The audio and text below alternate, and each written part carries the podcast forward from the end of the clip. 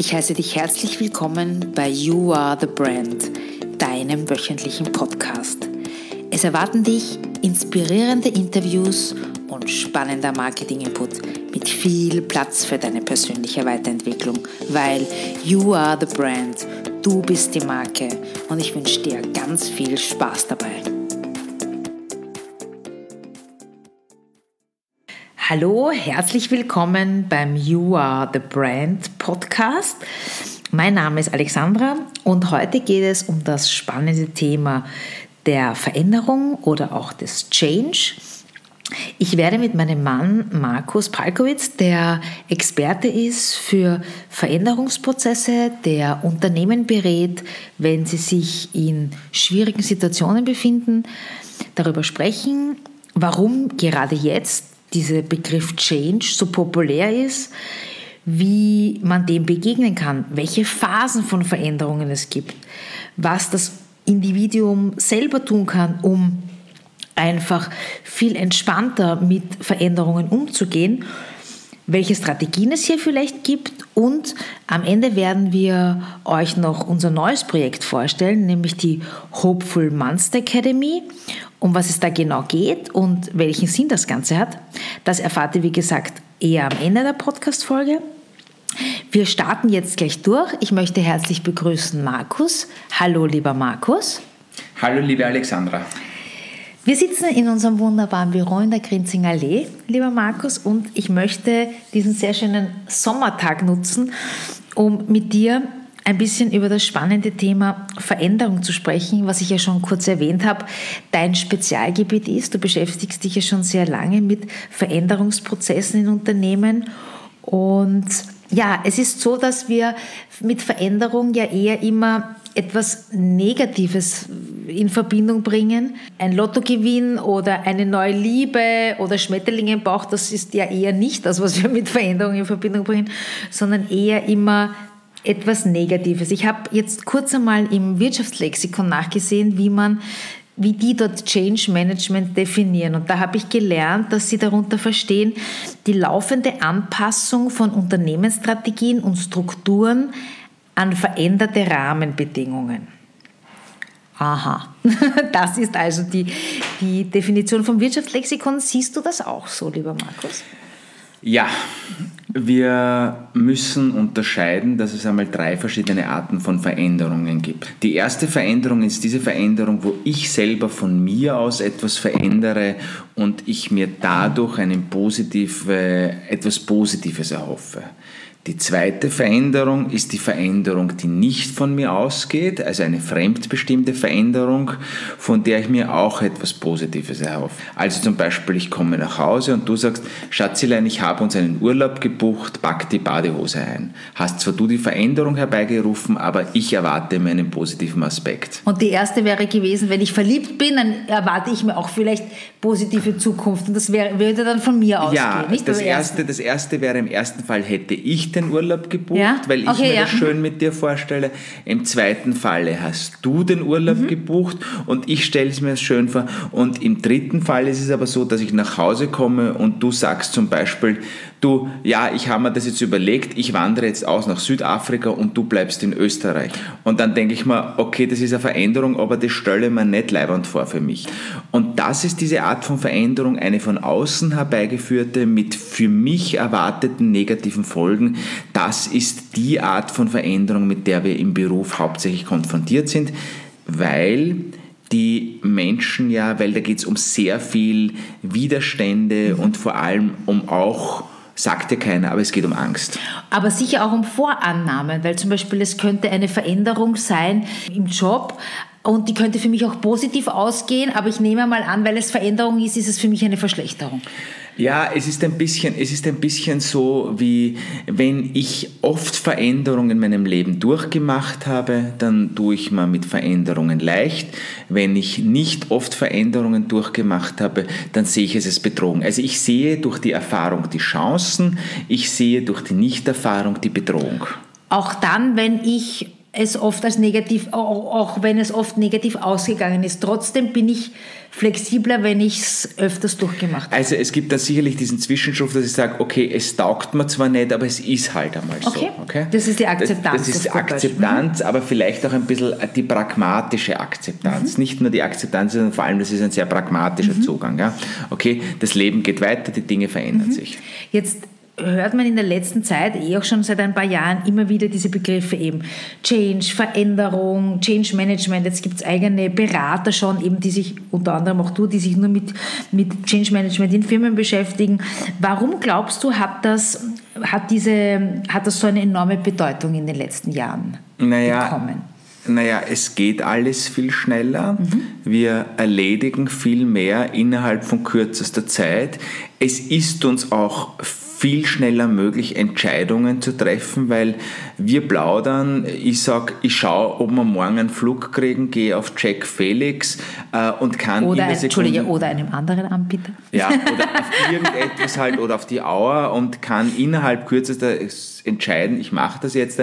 Also das heißt, ich kann auch schneller Entscheidungen treffen was einerseits ein Vorteil ist, aber das Schnelle ist auch auf der anderen Seite, dass es auch die anderen von mir erwarten, dass ich schneller mhm. werde. Und wir brauchen aber Stabilität, damit wir uns sicher fühlen. Und Instabilität macht uns zwar kreativ, aber Kreativität ist gleichzeitig auch immer ein bisschen ein Unsicherheitszustand. Und deswegen fühlen wir uns immer unwohler, weil immer mehr um uns passiert. Und manches Mal möchte man einfach gern auch nur unsere Ruhe haben. Mhm. Das heißt, kann ich es so zusammenfassen, dass die immer schneller und weitreichende Digitalisierung, die uns uns umgibt, einfach hier auch maßgeblich und auch die Schnelligkeit und auch die leichte Verfügbarkeit von Informationen dazu beigetragen hat, dass wir einfach laufend mit äh, Veränderungen konfrontiert sind. Auf der einen Seite ja, auf der anderen Seite habe ich gestern ein, ein, Seminar mit einer Bank gehalten und da habe ich mich mit Leuten unterhalten, die seit 30 Jahren in der Bank sind und sagen, es wird, geht immer alles schneller, immer intensiver, immer alles, keine Ahnung was, wilder, toller, datenverfügbar und das war vor 20 Jahren ganz anders und dann habe ich gesagt, na habt ihr vor 20 Jahren mehr oder weniger verkauft? Und sie hat gesagt, wir haben viel mehr verkauft mit viel weniger Aufwand. Mhm. Also es ist auch immer weniger drin. Ich habe das Gefühl, dadurch, dass alles möglich ist, ist für mich so ein bisschen dieses Stadiumphänomen momentan wahrnehmbar. Ja? Also Stadiumphänomen ist, ist, es sitzen alle im Stadion und schauen runter auf den Fußballplatz. Okay? Und es findet ein spannendes Match statt. Ja? Und was passiert? Irgendwie sind in den ersten Reihen so begeistert, dass sie aufstehen und runterschauen, weil das sehen sie ja noch besser und haben noch einen anderen Blickwinkel und haben noch mehr Möglichkeiten. Und wenn die von den hinteren Reihen nicht niedergeschrien werden, dann müssen die in den hinteren Reihen auch aufstehen. Und irgendwann einmal steht das ganze Stadion und kann nicht mehr sitzen.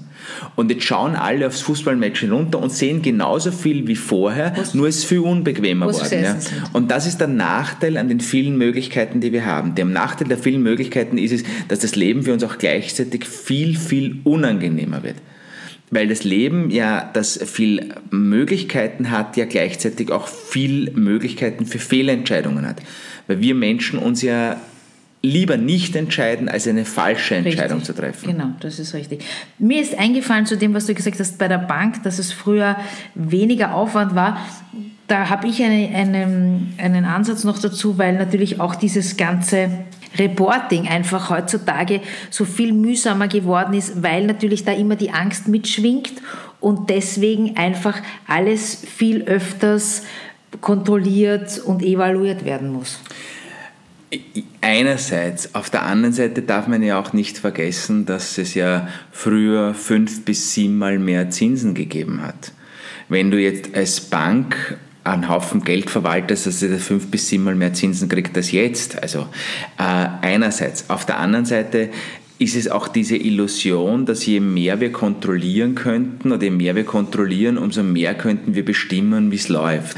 Äh, das stimmt einfach nicht. Es ist aber zum Teil sehr, sehr notwendig. Mhm. Jetzt hast du mir vorher drei unterschiedliche Arten von Veränderung genannt. Jetzt habe ich auch gelernt, dass es verschiedene Phasen gibt, die so ein Veränderungsprozess durchläuft. Kannst du hier nur einen kurzen Überblick einmal geben über diese Phasen und wie, wie sich die ausgestalten? Mhm. Also, ich bringe ein Beispiel. Wir wohnen in einem schönen Dorf und äh, wir hören, dass sie eine Schnellstraße bauen. Mhm. Und da reden die Leute drüber. Und wir sagen, wow, das, das gehört an der Schnellstraße und das ist alles. Und auf einmal gibt es die Ansage und die Ansage ist, es gibt eine Schnellstraße bei uns. Ja. Und wir sagen, was? Eine Schnellstraße? Und wir sind total schockiert. Mhm. Das nächste, was wir dann machen, ist, ist, wir sagen, das lassen wir uns sicher nicht gefallen, die können uns gern haben, deswegen werden wir eine Bürgerinitiative machen und so weiter und so fort. Und wir regen uns irrsinnig auf darüber, okay? So, Widerstand. Das heißt, das ist schon die zweite Phase. Das ist schon die dritte Phase. Ah, Jetzt kommen wir auf die Phasen zurück. Fa kommst du Bring zuerst das Beispiel. Okay, gut, ja. Mhm. Das nächste ist dann, wir stellen dann fest, bumm, wir können es nicht mehr ändern, weil es ist ein EU-Projekt. Wir haben auch ein Grundstück gekauft vor 20 Jahren, wo uns gesagt wird, dass eventuell eine Schnellstraße kommt. Also müssen wir hergehen und müssen es akzeptieren. So. Die nächste Phase ist dann jetzt akzeptieren was. Jetzt sagen wir, okay, jetzt haben wir da Schnellstraße. Jetzt sagst du zu mir, ja, aber wir haben ja noch ein Grundstück, nee, gleich neben der Abfahrt. Vielleicht können wir das jetzt nutzen und dann sage ich zu dir, super, weißt du, was wir dort machen? Dort machen wir irgendeine Franchise-Bude hin. Und irgendwann einmal... Eine Raststation. Raststation oder was auch immer, ja. Und irgendwann einmal sagen wir, okay, machen wir das so und irgendwann haben wir gelernt, gut, es geht weiter und dann schauen wir wieder in die Zukunft. Mhm. Und die erste Phase ist, ist die Phase des Gerüchtes, okay. nämlich eine Schnellstraße mhm. kommt. Die zweite Phase ist die Phase des Schockes, Scheiße, die Schnellstraße kommt wirklich. Die dritte Phase ist die Phase des Widerstandes. Eine Schnellstraße sicher nicht mit uns. Mhm. Die vierte Phase ist die Akzeptanzphase. Das ist auch das Tal der Tränen. Dann macht es dann mehr und weniger und mehr und weniger aus. Die fünfte Phase ist dann die Integrationsphase, wo man sagt, okay, es ist jetzt einmal so. Und die sechste Phase ist die Phase des Lernens und des Blickes in die Zukunft.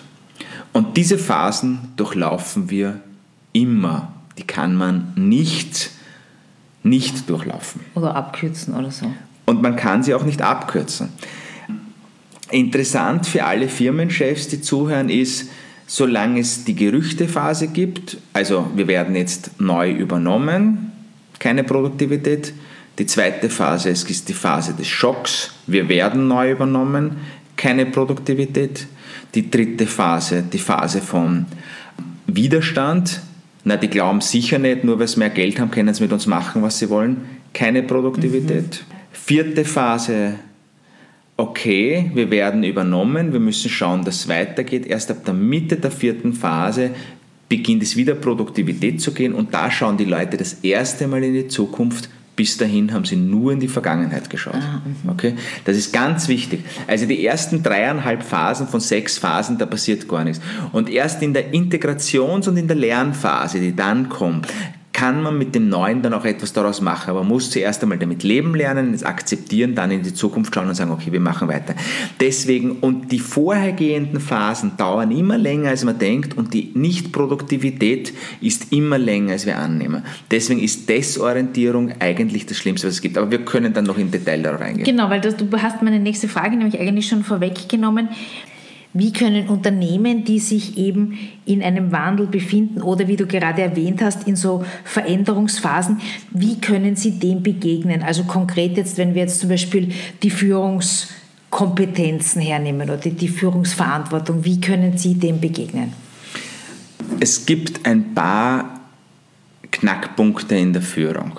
Es ist so, in einer Gerüchtephase kommt es meistens zu Grüppchenbildungen, Leute treffen sich zusammen, dann geht man dazwischen und sagt, Leute, wir wissen nichts, das mag ein Gerücht sein, das kann sein, kann nicht sein, bitte zurück an den Arbeitsplatz.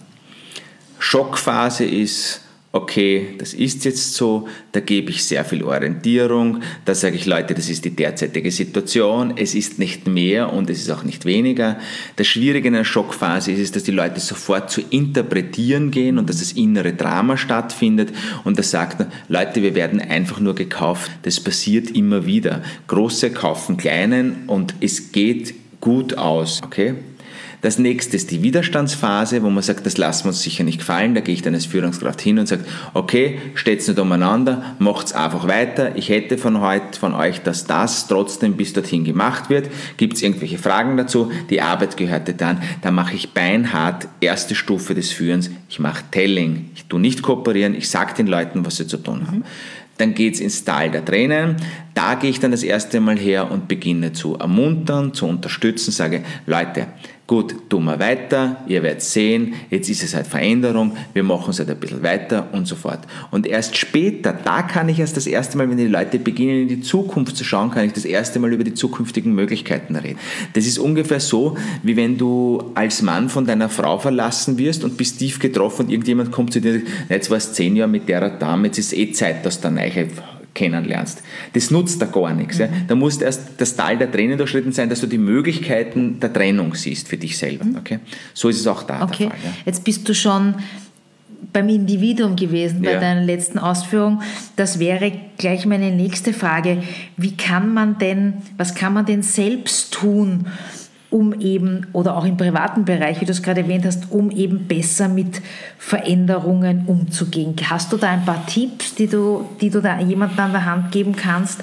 Zum Beispiel, dass man beherzt Entscheidungen trifft oder dass man akzeptiert oder sowas in die Richtung? Ich glaube, dass das Schwierigste ist, dass man einmal erkennt, dass das jetzt eine Veränderung ist und nicht irgendeine Verbesserung oder sonst irgendetwas. Ich komme gleich darauf zurück. Genau, was ist denn der Unterschied zwischen Veränderung also, und Verbesserung? Bei einer Verbesserung mache ich das, was ich jetzt getan habe, einfach besser oder ich mache eine Variante daraus. Bei einer Veränderung ist es, ich mache etwas ganz etwas anderes. Ich bringe ein Beispiel.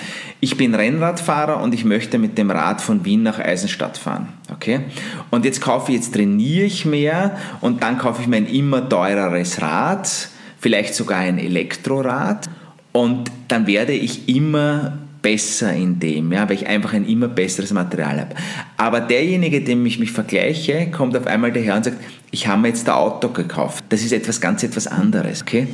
Und das Schwierige ist aber, ich muss zuerst einmal erkennen, okay, bumm, das ist etwas ganz etwas anderes. Und jetzt passiert etwas ganz Interessantes in unserem Gehirn. Unser Gehirn ist ja auf Überlebensmodus konditioniert. Das bedeutet, dass das Gehirn versucht, möglichst viele Dinge andauernd zu wiederholen. Und das ist deswegen, weil unser Gehirn ansonsten mit dem Denken so viel Kalorien verbrauchen würde. Da sind wir wieder bei, ich habe eine Folge darüber gemacht, bei den Vorurteilen, dass die eigentlich so wichtig sind, weil sonst müssten wir ja permanent Situationen immer wieder neu bewerten. Genau. Und, und deswegen wollen wir an dem, was wir kennen, festhalten. Wenn wir etwas verbessern können, dann kennen wir das, was wir tun, bereits gut und müssen nur eine Variante daraus machen. Aber wenn wir etwas verändern müssen, müssen wir etwas ganz, etwas anderes machen. Und jetzt kommt der allerwichtigste Punkt, der so gut wie nie berücksichtigt wird und es ist das sogenannte Umlernen, das Überschreiben, es ist das Unlearning. Es geht einfach darum, ich muss aktiv etwas, was ich bereits kann und gemacht habe, nicht mehr tun. Ich bringe ein Beispiel. Ich war zum Beispiel immer Läufer und auf einmal mache ich Yoga. Das heißt, ich gehe jetzt absichtlich nicht mehr viermal in der Woche laufen, sondern ich nehme die Zeit, wärme mich auf und mache ganz einfach ein Dehnen, ein Aufdehnen, ein Öffnen der Muskeln und gehe jetzt nicht hinein und trainiere das Verkürzen der Muskeln. Das heißt, ich muss aktiv etwas ganz anderes machen und eine Zeit lang denke ich mir noch, ich weiß zwar, dass Yoga viel besser ist für mich als Läufer, weil es gibt interessanterweise nicht wirklich sehr viele alte Läufer, aber es gibt einen Haufen sehr alte Yogas und das weiß ich zwar, aber trotzdem habe ich trotzdem die Lust, dass ich lieber laufen gehen würde, als Yoga zu machen, auch wenn ich weiß, dass das andere besser ist für mich. Nur als Beispiel jetzt da. Ohne dass ich sage, dass Yoga wirklich besser als Laufen ist. Und wir haben auch gelernt, habe ich auch eine Podcast-Folge darüber gemacht, dass um einmal eine Gewohnheit zu ändern, es zwischen 21 bis 60 Mal Wiederholungen braucht, um das Ganze zu implementieren. Das heißt, das kommt dir dann noch einmal erschwerend dazu. Das heißt, du musst 21 Mal laufen gegangen sein, bis es dir mehr taugt als Yoga. Und das ist pff, einmal eine Ansage. Und deswegen wundert mich es dann nicht, dass die Leute aufgeben, weil sie glauben, wenn sie zweimal ins Fitnessstudio gehen, haben sie es. Ja. Jetzt wir schon, sind wir schon sehr tief in das Thema Veränderung hineingegangen und wie ich am Anfang erwähnt habe, gibt es ja von uns beiden mit dem Herrn Dr. Christian Ramel zusammen ein neues Projekt, beziehungsweise ich sage jetzt einmal ein neues Baby, das sind die, ist die Hopeful Monster Academy mit dem wunderbaren Claim Where Evolution Meets Business und was überhaupt ein Hopeful Monster ist und was die Academy genau macht, das möchte ich jetzt gleich einmal an den Markus weitergeben. Das Wesen der Evolution ist es, dass jede Spezies mutiert. Sie mutiert entweder langsam vor sich hin, weil sie unterschiedlichste äh, Möglichkeiten ausbildet oder sie mutiert schnell, weil sich ein wesentlicher Faktor in der Umwelt geändert mhm. hat. Und in dieser Population ist es so, dass einige Art Freaks, besonders eigenartig aussehende, mit besonderen Talenten ausgestattete Mutationen herauskommen, die man momentan noch nicht so ganz genau weiß, was man damit macht. Und das sind die sogenannten Hopeful Monsters. Weil wenn sich im Umwelt, in der Umwelt oder im Umfeld sich irgendetwas verändert, sind interessanterweise die ursprünglichen Freaks, die Nerds, diejenigen, die dann die Evolutionsführer werden. Deswegen ist das Wesen der Evolution Vielfalt. Vielfalt, von der man noch nicht ganz genau weiß, wofür man sie brauchen kann. Und das sind die sogenannten Hopeful Monsters. Und dann verändert sich etwas und auf einmal sind die, die unsere Technologiespitze sind oder unsere Wissensspitze sind. Und mich persönlich erfüllt das mit einer großen Freude, weil es die Abkehrung von der Spezialisierung ist, weil was sieht man nämlich bei den Hopeful Monsters, was sieht man in der Evolution ganz genau? Jemand, der total spezialisiert ist, ist der allererste, der, wenn sich eine Kleinigkeit in der Umwelt ändert, stirbt. Derjenige, der der größte Allrounder ist, der in nichts gut ist, ist derjenige, der am allerlängsten mhm. überlebt. Das heißt, das Ziel der Hopeful Monster Academy ist, das, was wir von der Evolution, also wir Unternehmer, von der Evolution lernen können. Ist das richtig? Wir lernen, dass sich die Natur immer anpasst in verschiedensten Varianten. Das heißt, die Natur macht Change andauernd. Das ist das Natürlichste der Welt. Und auch ein kleiner Tipp von mir. Äh, selbst wenn wir diese Erde vernichtet haben und die Menschen nicht mehr leben können, das dauert vielleicht ein paar hunderttausend Jahre, dann wird es der Erde wieder gut gehen. Sie wird halt keine Menschen mehr haben. Und was können jetzt die Unternehmen von der Evolution lernen. Was heißt das jetzt genau für die Zukunft der Unternehmen? Was müssen die ab sofort oder was sollten sie anders machen? In Summe gesehen ist es so, dass alle Unternehmen, die lange gut laufen, halten sich instinktiv an die evolutionären Prinzipien. Es gibt da je nachdem, wie man sie beschreibt, zwischen sieben bis zehn evolutionäre Prinzipien und wenn du dich nach diesen evolutionären Prinzipien hältst, dann funktioniert es. Man kann eine Zeit lang gegen diese evolutionären Prinzipien leben, dann ist aber das Scheitern extrem spektakulär. Ich nehme nur ein Beispiel her, diesen Slogan Too Big to Fail. Evolutionär gesehen ein vollkommener Schwachsinn, aber man hat halt geglaubt, gescheiter ist die Natur zu sein, dafür wird das Scheitern umso spektakulärer werden, halt in einer anderen Art und Weise. Wichtig ist in der Evolution, Nichts bleibt bestehen, wie es ist. Es verändert sich ständig. Und wenn ich frühzeitig in meinem Unternehmen den andauernden Evolutionsprozess einziehe, den andauernden Change-Prozess, weil das ist ja eigentlich das Wort, worum es tatsächlich geht, den andauernden Veränderungsprozess, dann wird es mir sehr lange sehr gut gehen. Das ist so wie bei uns Menschen. Wir bleiben nicht immer 20, wir bleiben nicht immer 30, nicht immer 40, nicht immer 50, nicht immer 60, nicht immer 70. Ich kann als 60-Jähriger kein Spitzensportler mehr sein. Da muss ich etwas anderes machen und ich muss mein Leben anders ausrichten. Und genauso ist es in Unternehmen. Also Markus, wie mache ich es denn jetzt, um eben von der Evolution als Unternehmen zu lernen? Das erste ist einmal, dass wir die evolutionären Prinzipien vorstellen. Dann begreifen alle, dass Veränderung und Scheitern, weil das ist eigentlich ein deutsches Wort für Evolution ist, nämlich Scheitern, dass Scheitern die Grundvoraussetzung ist dafür, um etwas Neues zu beginnen. Und wenn ich das Scheitern als Teil der Weiterentwicklung des Unternehmens akzeptieren kann, bin ich auch nicht mehr im Kontrollwahn drinnen, glauben, ich könnte das Scheitern zu vermeiden. Es gibt zum Beispiel eine Firma, die hat eine Null-Fehler-Politik. Also sowas Dummes habe ich in meinem ganzen Leben noch nicht gehört. Null-Fehler-Politik. Ich habe noch nie jemanden gesehen, der Skifahren hat lernen oder Tennis spielen oder überhaupt irgendetwas erlernt hat, ohne dass er gescheitert war. Also eine Null-Fehler-Politik ist das Dümmste, was es überhaupt gibt. Wäre das nicht wie wenn ein Kind niemals hinfällt, bevor es laufen lernt? Richtig. Oder so könnte man sagen. Das Kind kann ein Leben lang am ja. Bauch liegen bleiben, da kann es ja. nichts falsch machen. Ja. Es kommt halt auch nicht weiter. Also wir müssen zum Beispiel unsere Stabilität für unsere Flexibilität eintauschen. Das ist ganz wichtig. Will ich weiterkommen im Leben, muss ich Stabilität aufgeben. Das ist ein einfaches evolutionäres Prinzip.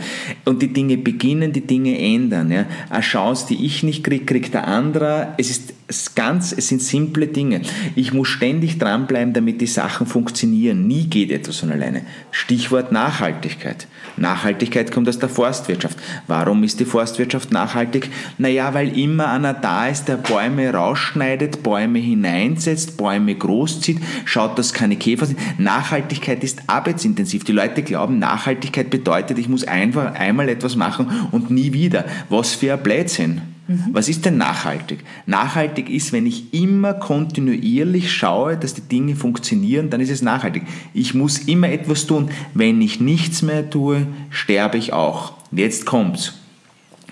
Wenn ich Evolution begreife, dass Evolution mit Scheitern zu tun und ich begreife für mich als Unternehmen, wir haben das probiert, wir sind gescheitert, okay, jetzt schauen wir weiter, wir haben was daraus gelernt, dann ist es so, wie der Nelson Mandela einmal gesagt hat. Der Nelson Mandela hat gesagt, er hat in seinem Leben niemals verloren, er hat immer nur gelernt und gewonnen. Wenn ich sage, Teil unseres Unternehmens ist es, dass wir auch scheitern, damit wir weiter besser lernen, dann bin ich aus dieser ganzen Schuldzuweisungsnummer draußen, dann bin ich aus dieser ganzen Beschuldigungsnummer draußen, dann bin ich aus dieser ganzen Dramanummer draußen, dann bin ich aus dem Stillstand der Angst heraus, weil ich sage, ist halt einfacher so. Mhm. Wir machen weiter. Aber kann ich, wenn ich jetzt Unternehmer bin und schon vorher diese evolutionären Grundsätze, die wir ja auch lernen und die wir ja auch in unseren Workshops mhm. und in unseren Keynotes weitergeben, wenn ich die beherzige, könnte ich dann vielleicht schon im Vorfeld das Scheitern abfangen? Ich kann es zum Teil, aber wenn ich nicht scheitere, entwickle ich mich nicht weiter. Nur das Scheitern ist vielleicht weniger spektakulär. Ich bringe ein Beispiel. Du hast als Jungunternehmen eine Vorstellung, was du machen möchtest und bekommst aber nie diesen hundertprozentigen Auftrag, sondern immer nur so 50 Prozent von den Aufträgen, die in die Richtung gehen. Das kannst zwar auch, aber ist eigentlich nicht das, was du vorgestellt hast. Erfolgreich werden die, die diese ganzen Schaßaufträge dann auch annehmen und sagen, okay, der ist halt jetzt da, einfach das nächste Liegende machen. Die nehmen das an, probieren das aus, hin und her. In der Evolution sagt, die Natur investiert in Vielfalt und Effizienz kommt ganz von alleine. Aber wichtig ist, du musst was tun. Du darfst nicht da sitzen und sagen, na, und ich weiß nicht, ob das das Richtige für mich ist und ob ich dem gewachsen bin und hin und her und was weiß ich was alles. Du musst immer das Nächstliegende machen. Und vielleicht lernt der Jungunternehmer dadurch, dass vielleicht sein Zielmarkt genau, wie du gesagt hast, diese Schaßaufträge sind, weil hier einfach der Markt vorhanden ist und nicht das, was er sich in seinem Businessplan oder auf dem Papier zusammengestrickt hat. Weil das ist ja, glaube ich, auch etwas, dass man flexibel ist und sich immer anpasst an Veränderungen. Ich sage immer wie das Blättchen im Wind und nicht starr. Der Baum kann umfallen. Ich liebe es zum Beispiel Strategie, Strategieentwicklung und Begleitung für Strategie zu machen. Und aus irgendwelchen Gründen halten mich meine Kunden für einen Verkaufsexperten. Das heißt, ich bekomme immer wieder auch Anfragen für Sales, Sales Development, Begleitung, Coaching, all diese ganzen. Und früher hat mich das immer so geärgert, weil ich immer gedacht habe, ich bin ja eigentlich Stratege, ich bin ja eigentlich Change-Meister. Ja.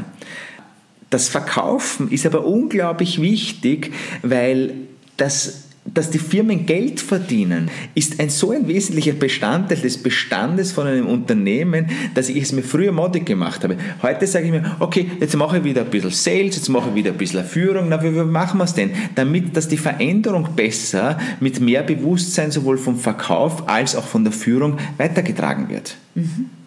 Und jetzt da knüpfe ich alles zusammen. Es ist alles, hängt alles mit allem zusammen und es gibt nichts, was ich tue, was nicht irgendwo ich einen Preis dafür zahlen muss und etwas, wofür ich den Preis bezahlt habe, dafür kriege ich auch einen Gewinn. Das sieht man in der Evolution. Es ist immer Platz für alles und es ist nie was umsonst. Mhm.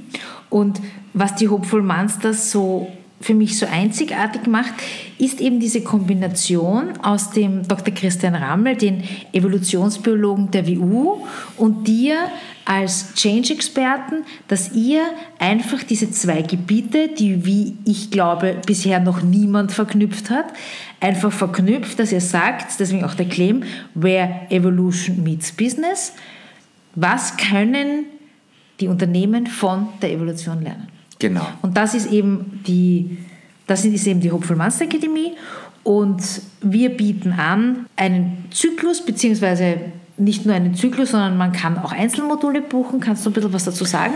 Ja, es ist, es ist so, dass man einmal sich einmal anschaut, worum geht es denn tatsächlich. Ja? Wir haben jetzt da keine generelle Vorgehensweise, sondern wir machen Maßarbeit man kann, wenn man evolutionär arbeitet, nicht alle mit einer Gießkanne feucht machen, sondern man muss einfach anschauen, was ist das eigentliche Thema, worum geht es tatsächlich, was haben wir für ein Problem und was für möglicherweise Chancen ergeben sich daraus. Es ist ein ähnliches Prinzip, aber es beginnt immer mit einem vernünftigen Vorgespräch und es geht immer mal um eine Standortbestimmung. Damit fängt es an. Und daraus ergeben sich dann auch die weiteren Maßnahmen. Mhm. Aber man kann oft mit relativ kleinen Interventionen ganz schön was machen, weil der große Vorteil ist der, es mag für eine Firma ein großer Schritt sein, aber für uns ist es oft ein kleiner, weil wir haben es halt echt schon oft gemacht. Mhm. Mhm. Für alle, die jetzt mehr wissen wollen über die Hopeful Master Academy, geht einfach auf unsere Website, auf die www.hm-academy.at. Da gibt es alle Infos zu uns, da gibt es auch eine Mailadresse, Telefonnummer. Wir freuen uns, wenn ihr uns anruft. Und ja, bis dahin, ich wünsche euch zwei wunderbare Wochen. Wir hören uns wieder in zwei Wochen mit einer neuen Podcast-Folge. Lieber Markus, ich bedanke mich nochmal recht herzlich für das wirklich interessante Gespräch. Ich bedanke mich auch. Und ich sende euch ganz liebe Grüße, eure Alexandra. Das war der Podcast für diese Woche. Wenn es dir gefallen hat, freue ich mich über eine 5-Sterne-Bewertung bei iTunes oder über ein Like bei YouTube, eine Nachricht per Mail oder auf Facebook oder Instagram. Wenn du Interesse an Themen wie Personal Branding, Marketing und Motivation hast, dann abonniere doch einfach meine Newsletter. Den Link dazu findest du im Slider meiner Website auf www.alexandrapalkowitz.com. Bis dahin, alles Liebe, deine Alexandra.